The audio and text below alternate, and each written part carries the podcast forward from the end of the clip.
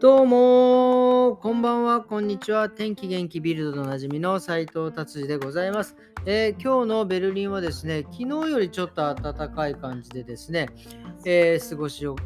やすかった感じでございます。まあ最近ちょっとね、えーと、スプラトゥーン3にですね、ドハマりして、えー、なんか見るのもやるのも楽しい感じの一日になっております。はい、ちょっとじゃあ次行きます。えーとですね、今日のビルドの気になる記事ですね。えっ、ー、と、ゴンドウクジラが約500頭死ぬということですね。これ、ニュージーランドのチャタム島っていうところで、でも、あの、ゴンドウクジラがですね、たくさん亡くなったって、これね、あの、ここの島ではよくあることみたいで、座礁って言って、あの、船もそうですけど、こう、間違えて上がってき、沖に、沖じゃねえや、えー、砂浜の方にね、上がってきちゃってですね、えー、もう見つかった頃にはもうあの安楽死しちゃってるっていうような状態で、でもこの500頭っていうのはね、非常にこう、あの珍しい状態、えー、みたいな感じです。まあ、もちろんね、その地域のにはなんかな、なんかすごいサメがね、え、いてですね、そのサメがですね、えー、いっぱいいるのですね、その座礁したクジラをですね、また元に戻すっていうのはですね、結構危険なことなんで、そのまま安楽死させるっていうような感じみたいです。ただ500頭だとね、これ僕あの、もう何て言うんですか、えー、陰謀論とかね、特にあれ、あんまりそこまでこうなんか推奨はしていませんがですね、500頭ってね、クジラって骨伝導がすごいんですよ。あのね、その骨伝導って、例えばですね、こう噛むと、人間がこう噛むと、その音でこう、えー音を響いて、えー、感じるっていうことなんですけどクジラがですね例えば日本でいうと北海道でウォーンってクジラが、えー、鳴いたらですね沖縄にいるクジラがその喋った音を感じるっていうぐらいすごく骨伝導が敏感なんですよ。なのでね、クジラがね、まあ、よくこうやってイルカとかがね、沖に、沖っていうか砂浜に出て出てきて亡くなってるのってね、結構ね、あの、何ですか原発じゃないけど、あの、何ですか水素爆弾のね、あの、何ですか、えー、ていうんですか、練習じゃなくてを撃ったりとかですね、あとは水、えー、潜水艦で爆弾を撃った時なんかはですね、あの音でですね、えーと、結構クジラがですね、えー、亡くなったり、イルカが亡くなったりとかっていうね、こともあるので、もしかしたらわかんないですけどね、このニュージーランドの近くでそういう、えー、核実験なんかをやっちゃったりとかしてたりするのかななんていうふうにもちょっと思ってしまいました。はい、じゃあ次の記事行ってみたいと思います。次はですね、えーとですね、マクドナルドの話です。ドイツマクドナルドのね、えビッグマックと、えー、マックリブが足りてないって、結構どうでもいい。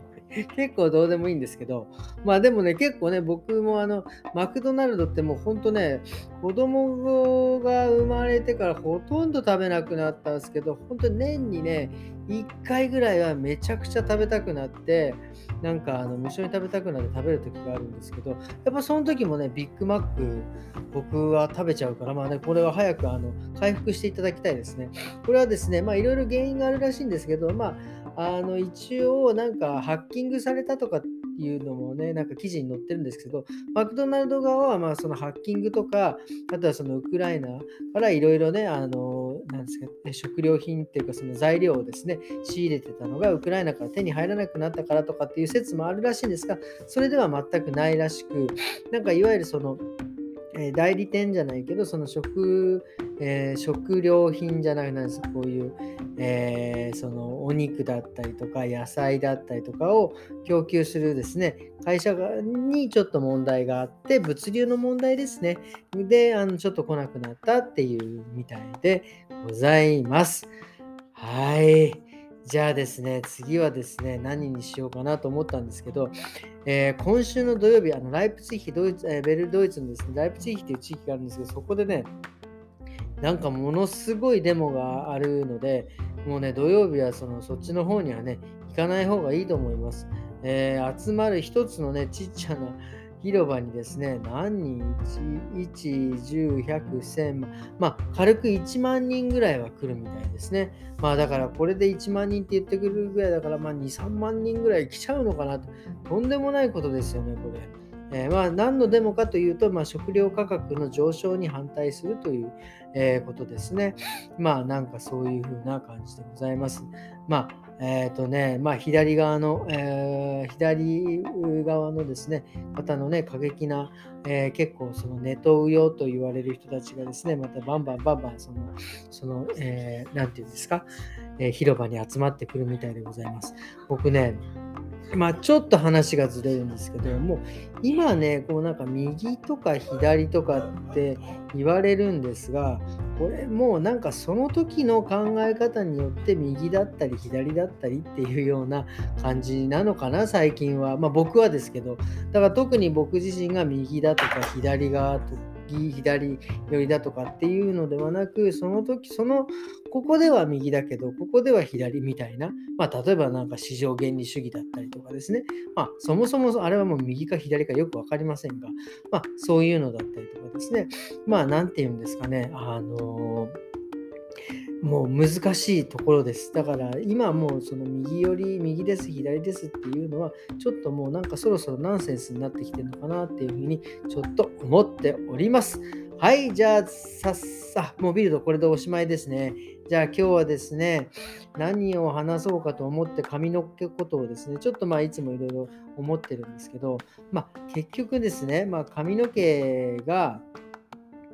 まあ、一番ね、えー、大事なのは何かって、もちろんその頭皮のケア、髪の毛、もうね、いつも言いますが、髪の毛は死滅細胞なんでですね、もう生えた毛は大事に大事にしてあげなきゃいけないっていうのもそうなんですけど、やっぱりなんだかんだ言って、生えてくる毛がですね、やっぱりそのしっかりした毛が生えてこないといけないということがやっぱり一番大事なんですよ。それでね、その生えてくる毛がにとって一番大事なのは何かっていうのはもちろんその栄養ですよね。